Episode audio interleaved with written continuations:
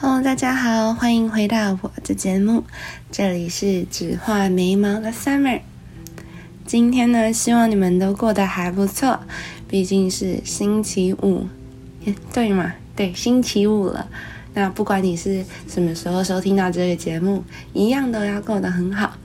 这一集算是蛮特别的一集，因为如果你有听我上一集的节目，你可能就会发现我偷偷预告了说。我新春单元要做一个完结篇，然后继续到一个新的单元里。我想了超级久，关于新单元要叫什么名字，要谈什么内容，或者是要有一个什么大致的分享方向，我想都想不出来。到了现在，我就觉得，哦天哪！不过好消息是，今天就是那一天，欢迎大家来到美丽坚果抹酱单元。这个名字 其实真的很好笑，是我有一天洗澡洗到一半，突然觉得，那我们就来谈谈美国跟台湾好了，不见得是每一集都在比较说美国跟台湾有什么不一样啊，或者是美国跟台湾有什么一样的地方。我觉得比较想要偏向的方向会是，呃，分享一下哪一些生活的小片段，或者是小故事跟小经验。不管是在美国或是台湾的大家，那听到之后就会有所帮助，或者是有所放松。所以美丽坚果抹酱，为什么呢？因为美丽真就是 America 的中文。那坚果我觉得就是坚果，没有什么意义。抹酱这个东西很特别，因为 summer s u m m e r mer m e r 念快点变抹。随便抹酱，就是这样，没错。好啊，非常尴尬的一段。其实我很想要重新开始，但是碍于现在没有什么新的 idea 可以取名，我就这样叫它。欢迎来到美丽坚果抹酱单元。就让我做你的太阳，我们不负好时光。美丽坚果抹酱第一集，我们就来谈谈在美国生活中。有什么样的习惯是我习以为常的，但是搬到了台湾，大家看着就觉得，天哪，这个人真的有够怪。如果场景换成台湾，就有点那么违和的感觉的事情。好了，那就以非常轻松的事，就是方式来聊天，来聊聊。第一个我突然想到的就是交朋友这方面嘛，因为我其实常常会听到别人说，嗯。西方人，或者是甚至是指明说美国人，就是比较开放啊、大方，然后亲切，交友就是比较简单。有时候我听到，我就觉得，呃，好像也没有到特别这样，就是也就就那样啊。但是后来我想想，好像是真的，因为我印象非常深刻。有一次，我一个好朋友从台湾来找我，然后。我就带他到附近的超市，也就是很像台湾，我想一下哦，松青全联那样的地方，然后就逛逛零食啊，逛逛食品这样。准备要结账之后，我就遇到我的朋友，我朋友是超市结账的店员，然后我就开始跟他聊天，说最近怎么样啊，天气怎么样啊，然后聊完之后，我们就提提了一堆东西，然后走回。我们住的地方的路上，我就遇到了一个在我家附近卖咖啡的店员，就顺便开始跟他聊天，说：“哎，那你怎么样啊？最近怎么样啊？天气怎么样啊？”聊完之后，我要进家里之前，又遇到了邻居，所以就开始跟他说：“哎，那你最近怎么样啊？天气怎么样啊？”回到家里，好朋友就非常若有所思的看着我，语重心长的说。哎，怎么办？我觉得你好像念错专业，找错工作，怎么觉得整个城市都是你的聊天室呢？然后我就说：真吗？我没有注意到，哎，真的假的？结果这件事情就这样过了。过了不久之后，也没有到过了不久，就是又过了一阵子之后，另外一个好朋友，他用同样的方式跟我说。哎，你怎么那么能聊啊？你怎么看到谁都可以变成朋友啊？啊，那个谁谁谁又是你朋友啊？那个谁谁谁你又认识？我就觉得非常好笑。那直到那个时候，我才发现，好像这件事情对我来说，就是我已经习以为常了。可是如果把场景搬到台湾，虽然说我也会这样，但是就感觉好像没有那么的普遍。我想说的是，其实在这里生活，就是在美国生活，可能是因为地方大，那人跟人之间就是比较远。所以你当你开车或者是要怎么样很久才会看到一个人的时候，你就会去跟他闲聊，不真的说你们是多好多熟或多亲的关系。可是你看到他，你就会跟他说：“哎，What's up? How's going? The weather？” 然后或者是 “Anything new？” 这样。那我最印象深刻的另外一件事情就是店员这部分。店员真的很容易认识人，也很容易变成你的朋友。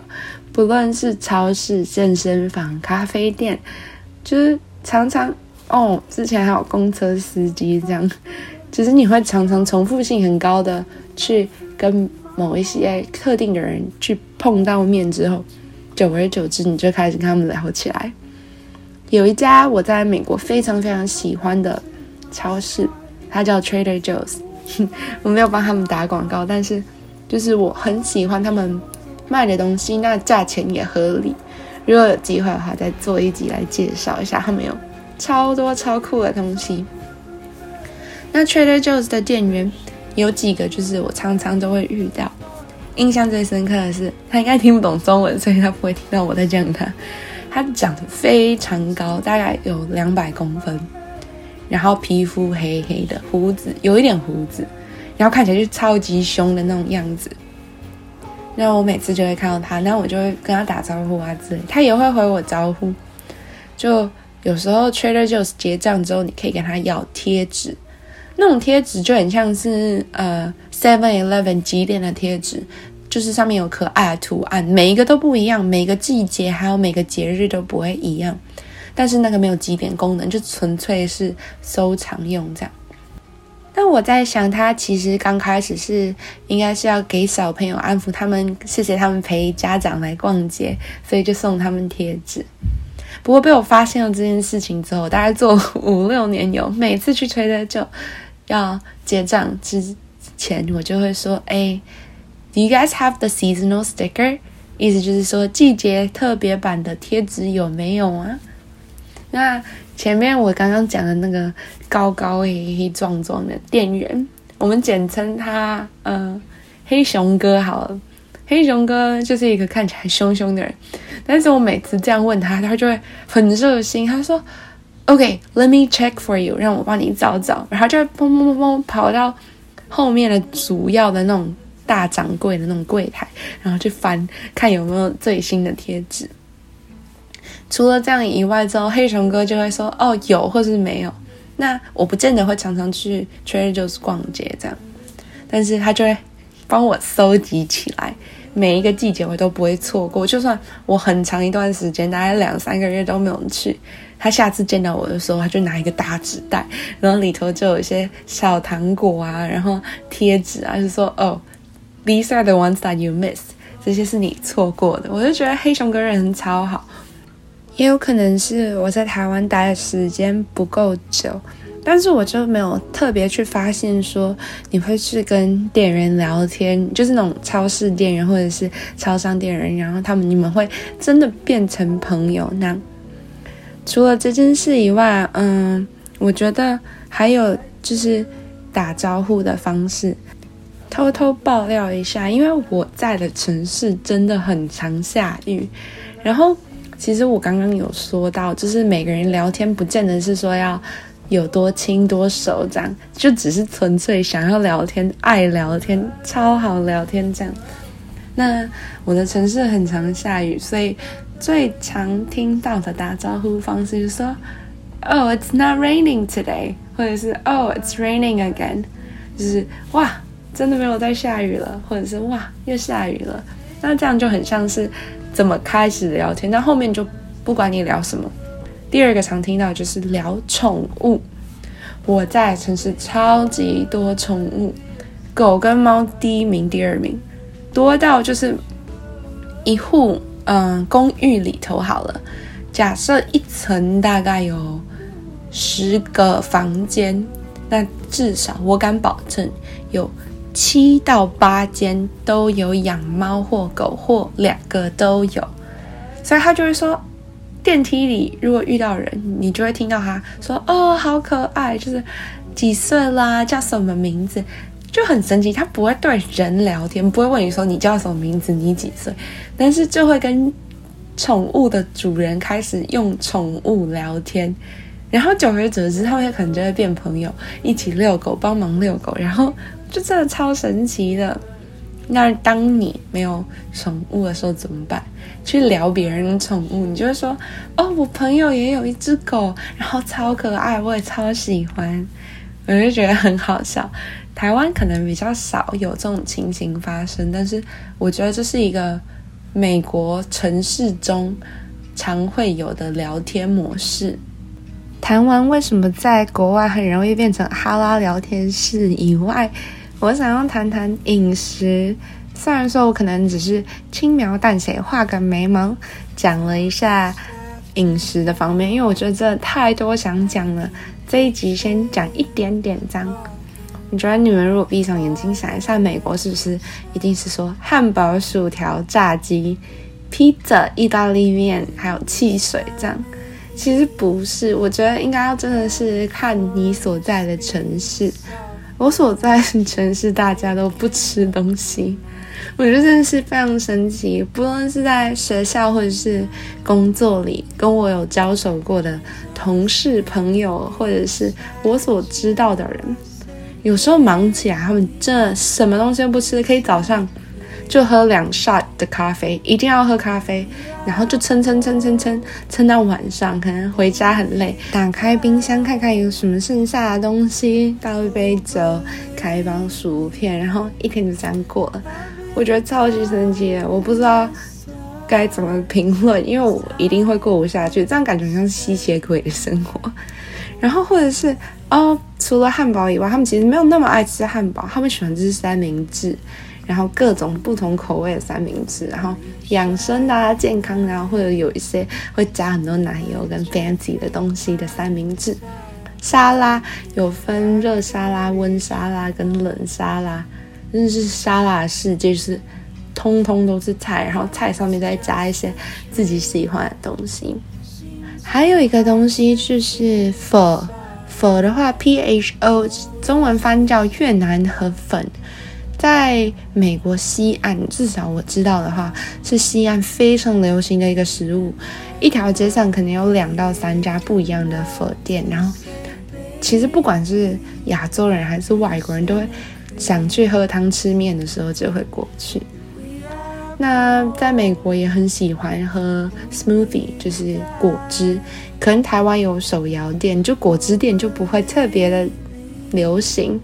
但是在我住的城市里，果汁店超级流行。他们果汁店走进去的话，你看得到就是它有不一样的，它有蔬菜汁、有果汁、有蔬果汁，还有一种美国人最爱的东西叫做 peanut butter。Peanut butter 就是花生酱，他们就会香蕉打花生酱打草莓，然后可能有时候会加 yogurt 或者是加一些其他哦蛋白粉这样，然后就打一杯，就很像手摇杯，但是价钱大概是手摇 台湾手摇杯的五六倍，size 差不多。那国外有些人就会把它那个当做一餐这样。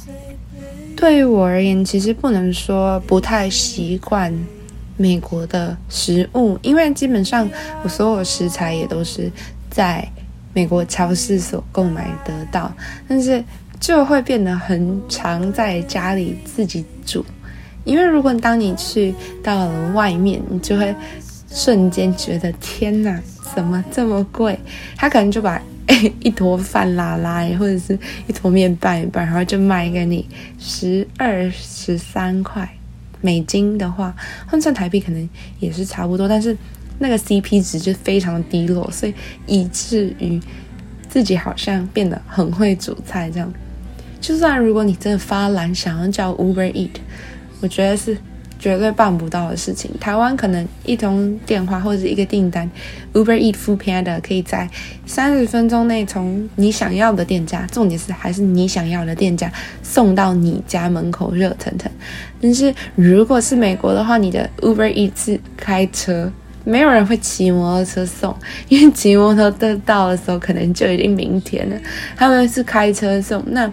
还有固定的就是一个范围内限定的店家，还有非常昂贵的外送额，这样，所以对我来说，可能是也有可能我自己不太习惯这样做，自己煮菜永远是比起到外卖或者是到外面餐厅会来的划算许多。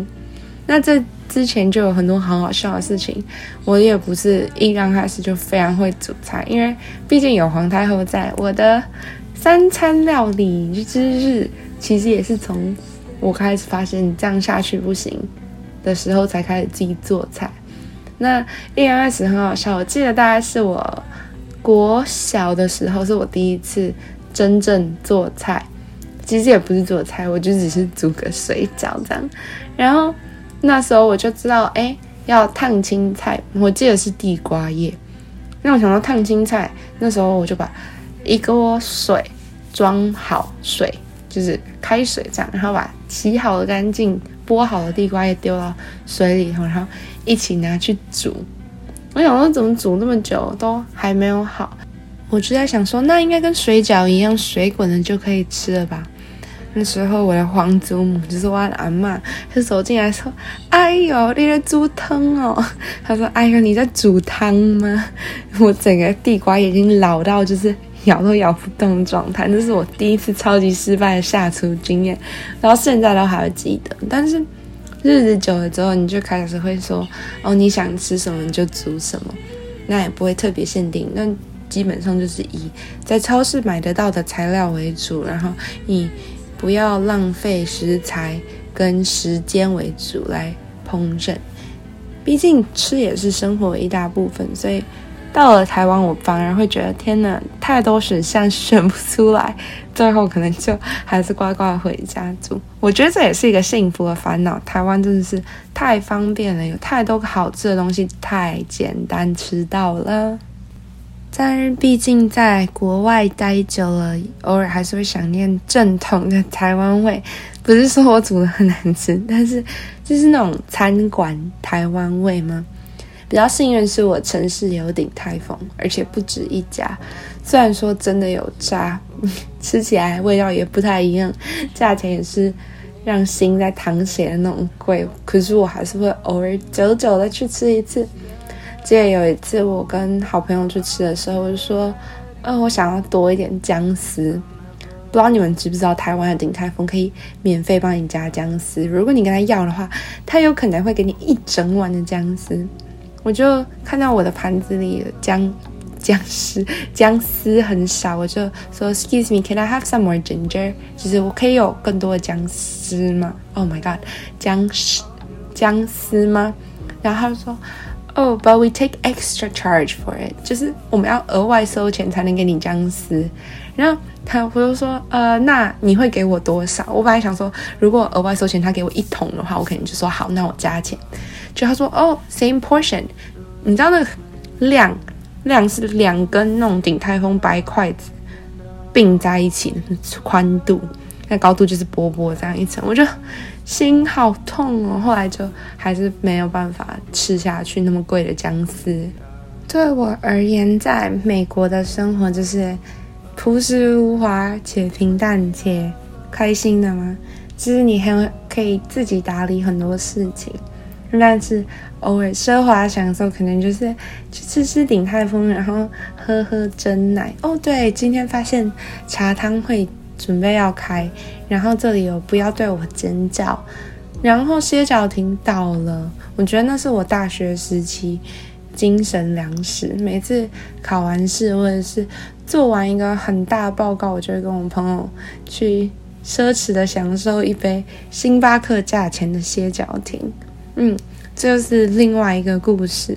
我觉得其实不应该叫美丽坚果抹酱，应该叫做碎碎念流水账。美国的时光好烂哦！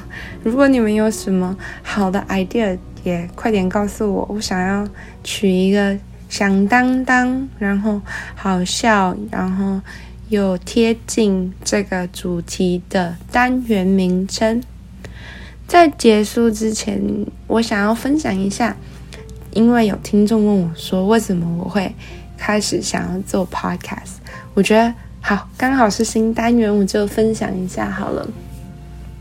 因为一直以来，其实我很喜欢跟好朋友聊天。我觉得跟好朋友聊天可以整理自己的思绪，因为我觉得想法如果没有说出来，你是没有办法清楚的去厘清跟整理它的。所以，当你要想你要怎么去表达，可以让别人懂的时时候，你讲出来之前，你自己又会重新整理一遍。所以我其实很享受那个过程。那我跟我好朋友聊天的时候，其实每个人每个人都有不同的想法跟问题所在。那我们讨论主题就会在不同的讨主题间蹦来蹦去嘛，好烂哦，就很像乒乓球这样打来打去。那重复性高的主题，我就觉得很有趣，我很想要把我自己的想法整理出来，然后跟大家讲。那当他们听到的时候，他们用会用他们的角度去。分析跟思考，这样同时沟通的之下，你也成长很多。这其实就是我刚开始，简而言之就是搞为爱讲话，这是我开始想做 podcast 的初衷。